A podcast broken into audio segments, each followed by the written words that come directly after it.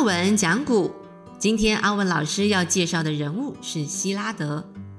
希拉德一八九八年出生于布达佩斯，十八岁那年就赢得厄特沃舍奖，这可是匈牙利全国的数学大奖。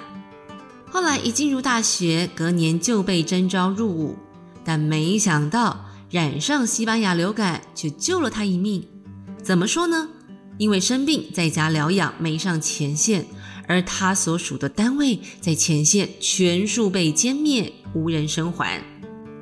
直到战争结束后，希拉德回去大学，却发现战后独立的匈牙利一片混乱，于是他决定离开。在一九一九年到柏林大学就读物理，一九二二年就拿到博士学位。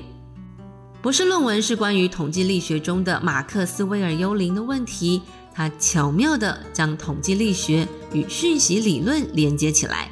希拉德在一九二八年独立构思了直线粒子加速器和回旋加速器，不过他本人并没有制作出实体，也没在科学期刊发表构思，只有申请专利。他还跟爱因斯坦一起想出爱因斯坦冰箱的构想。一九三零年，希拉德拿到德国公民身份，却又嗅出德国的政治空气中弥漫法西斯气味。所以，一九三三年一月，希特勒被任命总理时，就马上离开德国，直奔英国。同年，读到拉塞夫宣称原子能的实用性是痴心妄想，让他很火大。没多久，他构思出中子产生连锁反应的想法。当时核分裂还没被发现，他却信心满满，相信中子一定能引发产生能量的核反应。一九三七年，他觉得另一场欧洲大战已近，又决定搬到美国。隔年落脚纽约的哥伦比亚大学，这个时候听到核分裂的消息时，马上了解到铀将是原子弹的材料。他试图说服费米着手做实验。结果发现中子速度太快，不易引发连锁反应，开始找适当的中子减速剂。一开始用水效果不好，接着改用石墨，后来认为重水最适合，但太贵而放弃。直到二战爆发时，希拉德请爱因斯坦致信给罗斯福总统，提到德国可能制造原子弹，美国不能置之不理。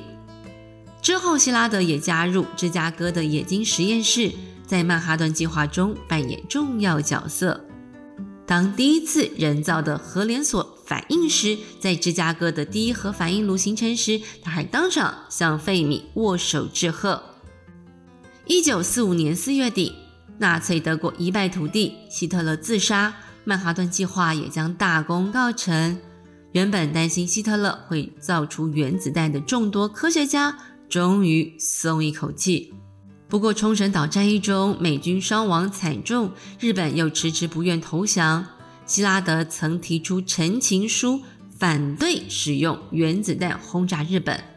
他的着眼点是，与纳粹不同，日本在当时没有实力造出原子弹，但毁灭性的破坏还是发生了。美国接连在日本的广岛、长崎投下原子弹。战后，有人对希拉德说：“广岛、长崎是科学家的悲剧，他们让自己的发现造成毁灭。”而他的回复：“这不是科学家的悲剧，这是人类的悲剧。”故事的结束是在一九六四年，希拉德在睡梦中过世，享年六十六岁。听完阿文老师带来希拉德的生命旅程，也请大家别忘了持续锁定阿文讲股。本集内容由物理双月刊提供，高崇文教授撰稿。更多详情请上物理双月刊参阅阿文开讲。